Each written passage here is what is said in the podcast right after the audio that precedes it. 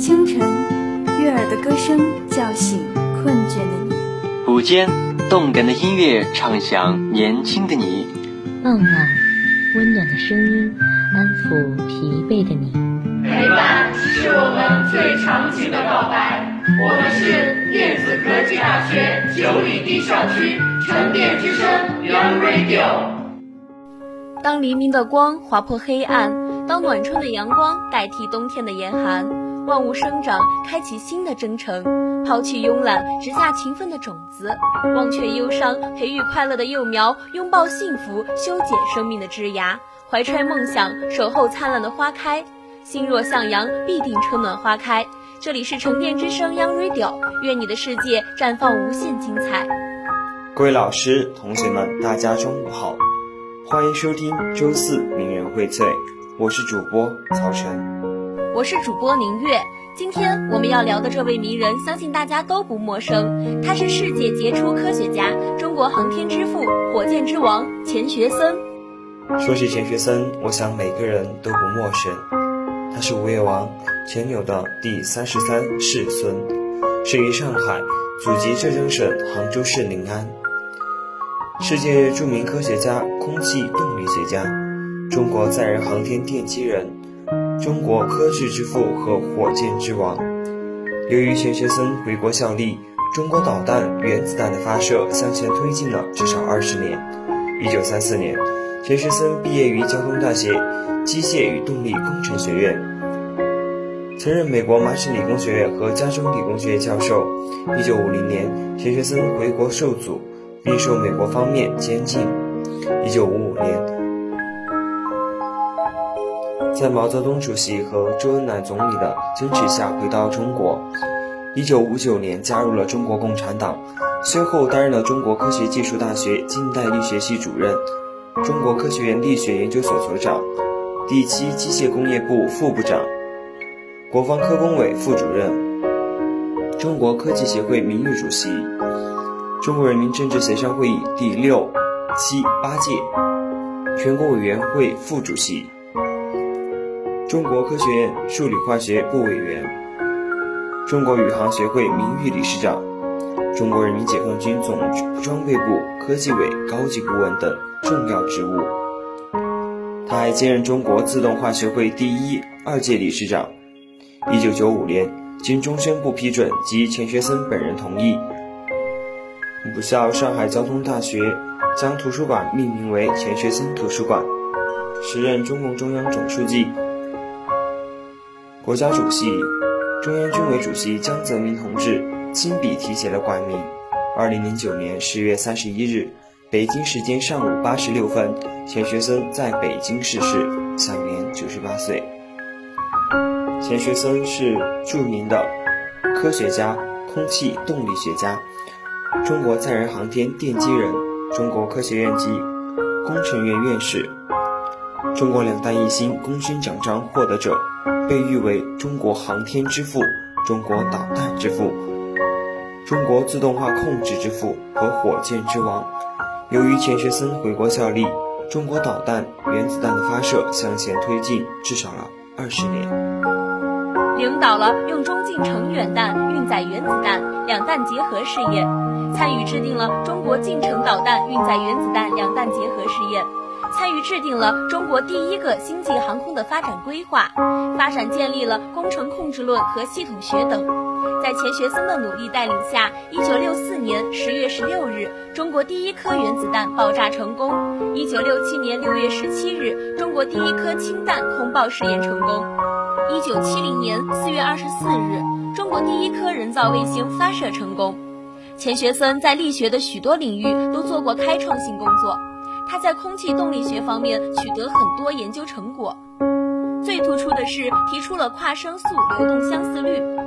并与卡门一起最早提出高超声速流的概念，为飞机在早期克服热胀、声胀提供了理论依据，为空气动力学的发展奠定了重要的理论基础。钱学森在一九四六年将稀薄气体的物理、化学和力学特性结合起来的研究是先驱性的工作。一九五三年，他正式提出物理力学概念。大大节约了人力物力，并开拓了高温高压的新领域。一九六一年，他编著的《物理力学讲义》正式出版。一九八四年，钱学森向构清泉建议，把物理力学扩展到原子分子设计的工程技术上。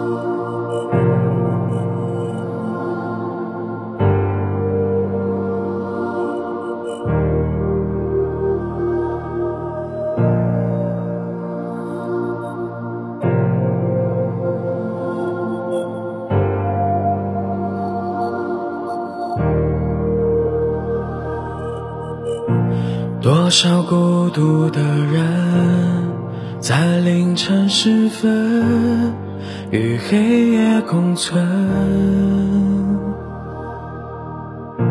听着从前的歌，骄傲的我们被时间嘲讽，怎样的未来？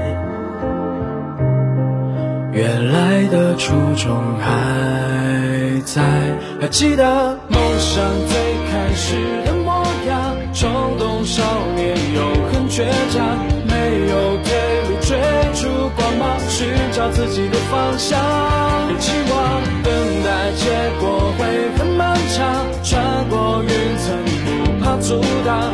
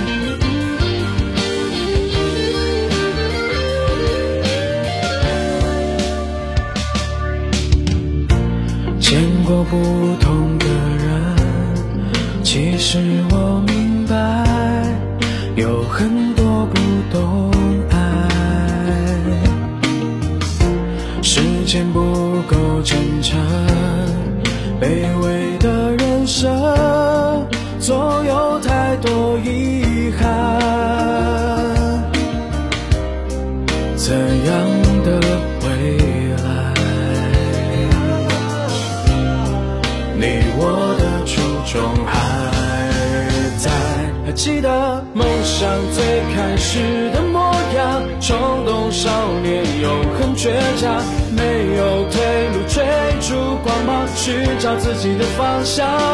期望等待结果会很漫长，穿过云层不怕阻挡，不甘平凡的我，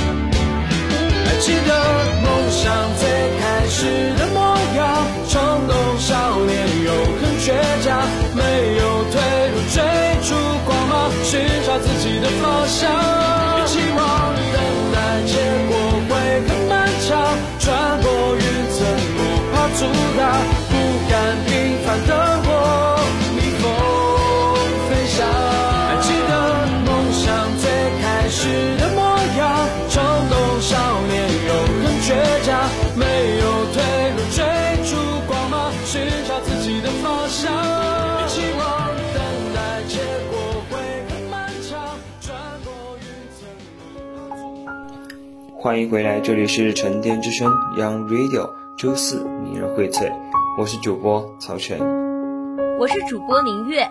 接下来，让我们一起来了解那些值得后辈学习的钱学森爱国语录。科学没有国界，但科学家有自己的祖国。钱学森他不怕敌人的毒打，没有被巨大的财富诱惑，为了报效伟大的祖国，他义无反顾回国了。钱学森曾对友人说过这样一句话。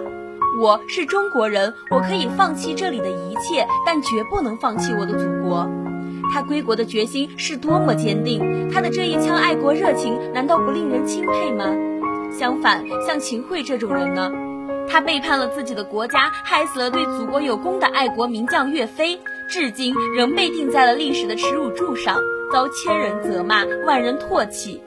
陶行知曾说过：“国家是大家的，爱国是每个人的本分。”那秦桧为什么会背叛自己的祖国呢？其实，爱国主义原本就是千百年来固定下来的对自己祖国的一种深厚的感情。就是因为秦桧抵挡不住权力的诱惑，抵挡不住金钱的诱惑，才会背叛自己的祖国。而钱学森对祖国的一腔热血是无法用金钱、用权力来收买的。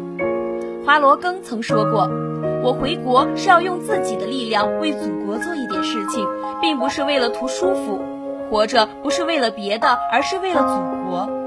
这句话用来形容钱学森，实在再好不过了，令人心中涌出一种敬意。钱学森在美国已经是处于领导地位的一流火箭专家，享受着优厚的待遇，拥有了许多人一辈子梦寐以求的地位、名誉和舒适的生活。但他从未准备在美国长期生活，始终想着要回到祖国，把所学的知识用来报效祖国。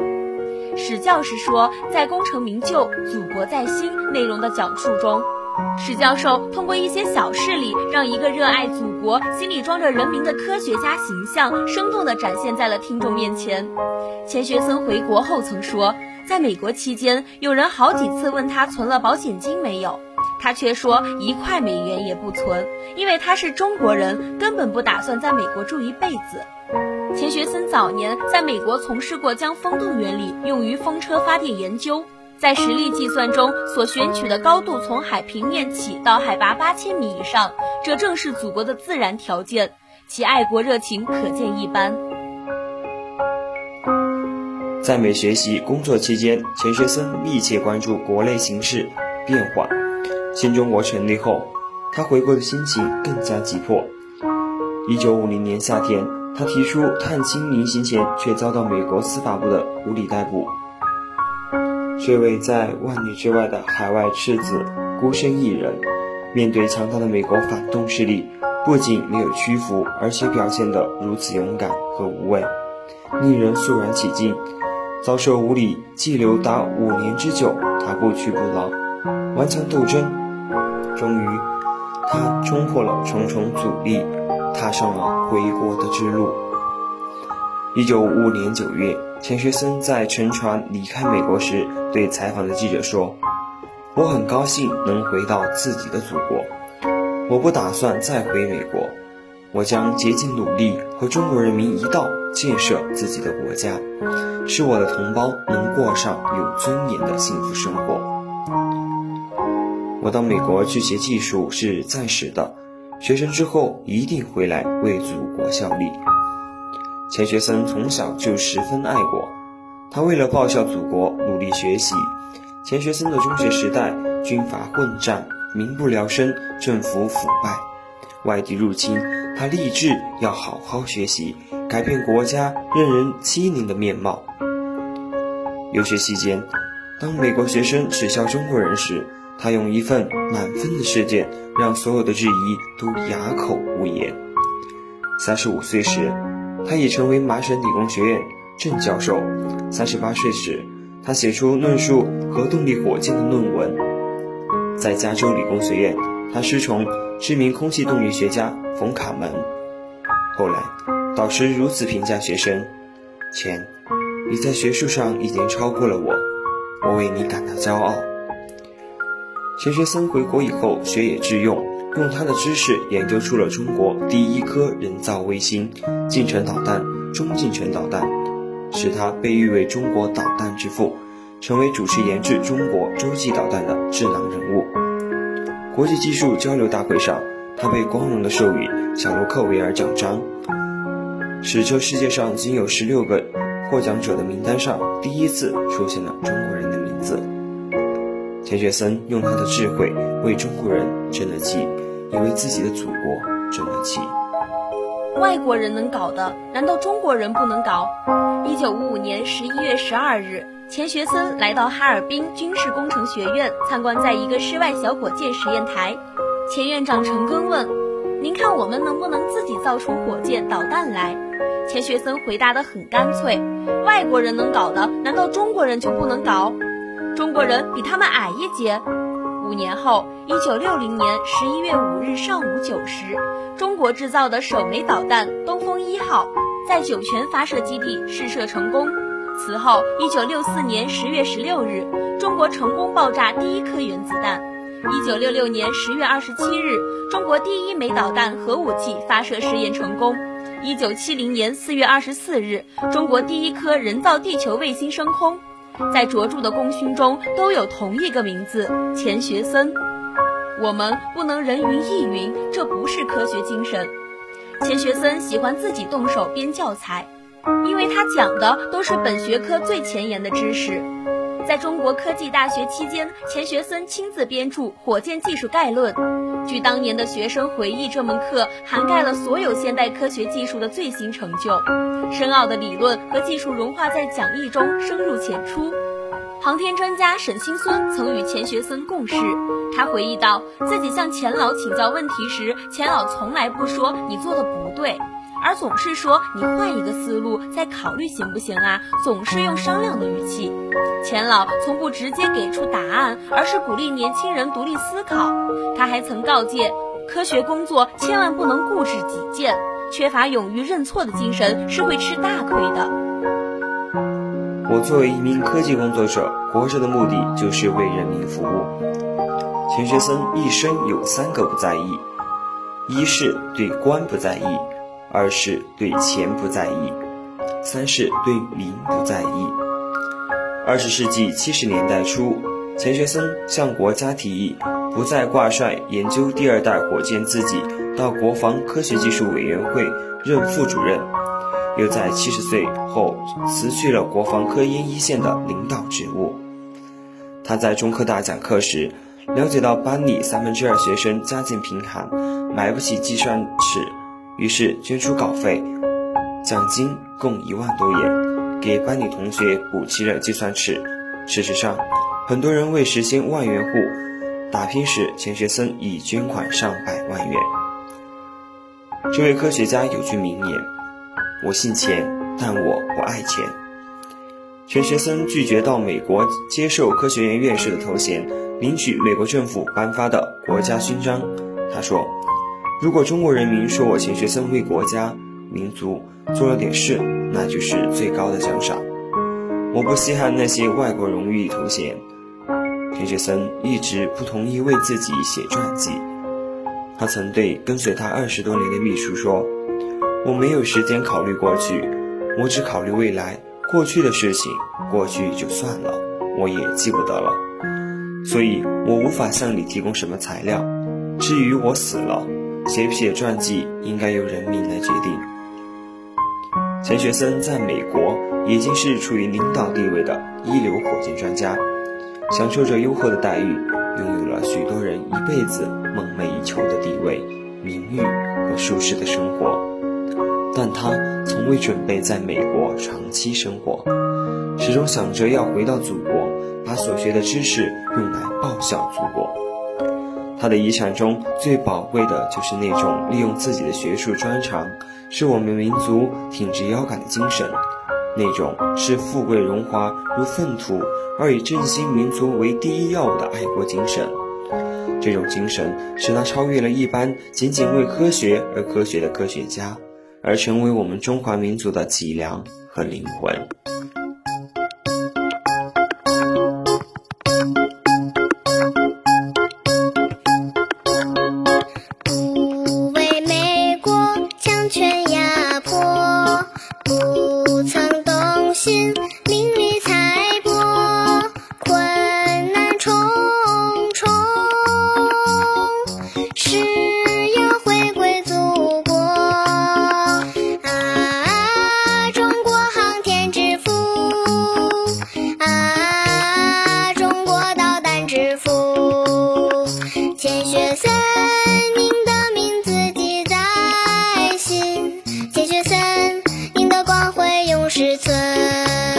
Thank you.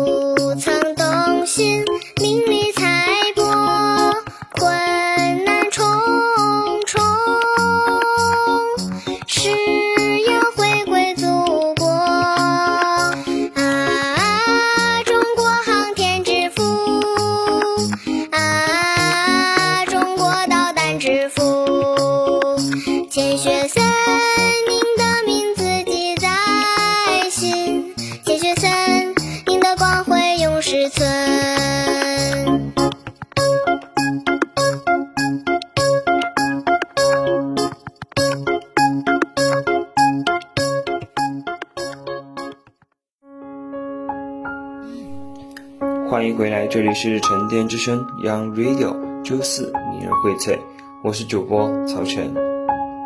我是主播明月。接下来，让我们一起来解读在美国媒体眼中的钱学森形象。首位中国籍戈达德教授。尽管二十世纪三十年代钱学森在航空界名声鹊起，但是直到一九四八年他成为加工里州学院喷气推进中心主任时，才引起美国媒体关注。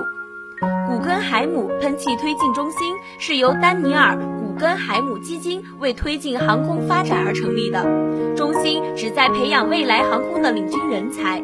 为纪念美国火箭之父罗伯特·戈达德，中心主任均被任命为戈达德教授。当时，古根海姆基金会同时选择在普林斯顿大学和加州理工学院成立中心。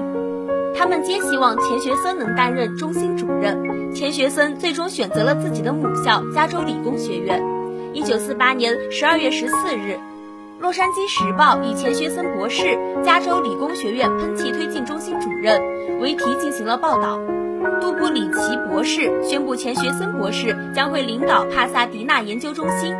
钱学森博士三十八岁，中国人，曾是加州理工学院学生及加州理工学院学术委员会成员。同日，《纽约时报》也说，现任麻省理工学院空气动力教授的三十八岁中国人钱学森博士，已被选为加州理工学院的戈达德教授。美国航天飞机的先驱。一九四四年，钱学森就提出了一个小时内从纽约飞到洛杉矶的火箭喷气式飞机的设想。一九四五年十二月，钱学森作为美国空军科学咨询团的成员，参与编写了题为《迈向新高度》的报告，为美国战后飞机和火箭导弹的发展提出了长远的规划。后来，他在第四届火箭协会上详细介绍了飞机构造、飞行原理。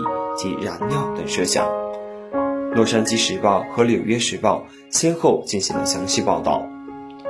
一九四九年十二月一日，《洛杉矶时报》以“一小时内跨越国家的火箭之旅”为题进行报道。如果钱学森博士在第四届美国火箭协会全国会议上呈现的数字是正确的，现在人们可以乘坐火箭从洛杉矶到纽约。三千公里的旅程不到一小时就能完成。次日，《纽约时报》也说，加州理工学院喷气推进中心的罗伯特·格达德教授钱学森在第四届美国火箭协会年会上描述的火箭像一个胖胖的、尖尖的铅笔状，长八十英尺，宽九英尺，且头尾之间还有一对小机翼。火箭在发射时重五十吨。三十七吨是燃料，作为推进剂。一旦飞船进入空中，燃料是液态氢与液态氧或者液态废。他还说，最好的起飞方式是垂直向上。升空早期最好通过冲压喷气发动机驱动。一九五零年二月五日，《哈德福报》中也讲到，来自加州理工学院的中国籍。火箭专家钱学森博士报告说，现代科学已经能够制造出一小时从纽约飞到洛杉矶的载客火箭飞船。登月理论研究的先行者。一九四八年，钱学森就开始研究人类登月理论，并做大胆预测：人类飞往月球的目标不出三十年即可实现，且地球飞往月球只需一个星期。一九五零年五月，大众机械师引用钱学森的话说：“工程师们很快就将着手建造登月火箭。”钱学森曾经的加州理工学院研究生。后来担任过五角大楼国防研究和工程局副局长的首席科学家查理德·迪拉尔，于一九八一年六月十四日接受《华盛顿邮报》采访时回忆，一九四九年在加州理工学院参加学术聚会时，钱学森幽默地对他的妻子和另一个朋友说：“女孩们，我可以卖给你们一张去月球的机票，因为当时登月对人类还是多么遥不可及。”他们还以为钱学森喝醉了呢。多年以后，当钱学森的很多设想及大胆预测变成现实后，美国媒体称赞钱学森的远见卓识，《纽约时报》称他为有价值的中国科学家，美国火箭领域最有天分的科学家，《洛杉矶时报》称他为世界上最顶尖的火箭专家之一，喷气推进领域最热门的科学家，最卓越、最杰出的权威，世界上最权威的火箭专家之一。美国培养的火箭天才等。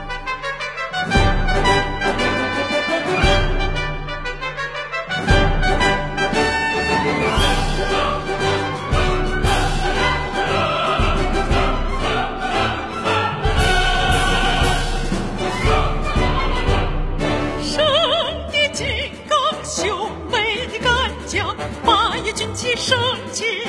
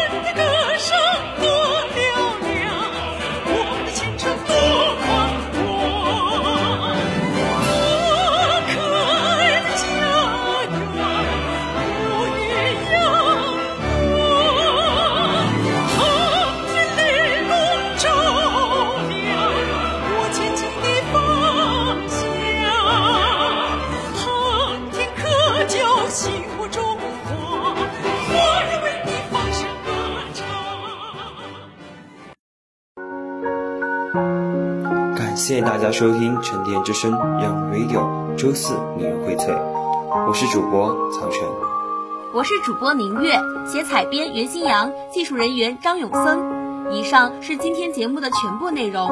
同时，欢迎广大朋友通过电子科技大学九里堤校区广播站官方 QQ 号二六五七八二九二四一二六五七八二九二四一参与点歌环节。下周四的同一时间，我们不见不散。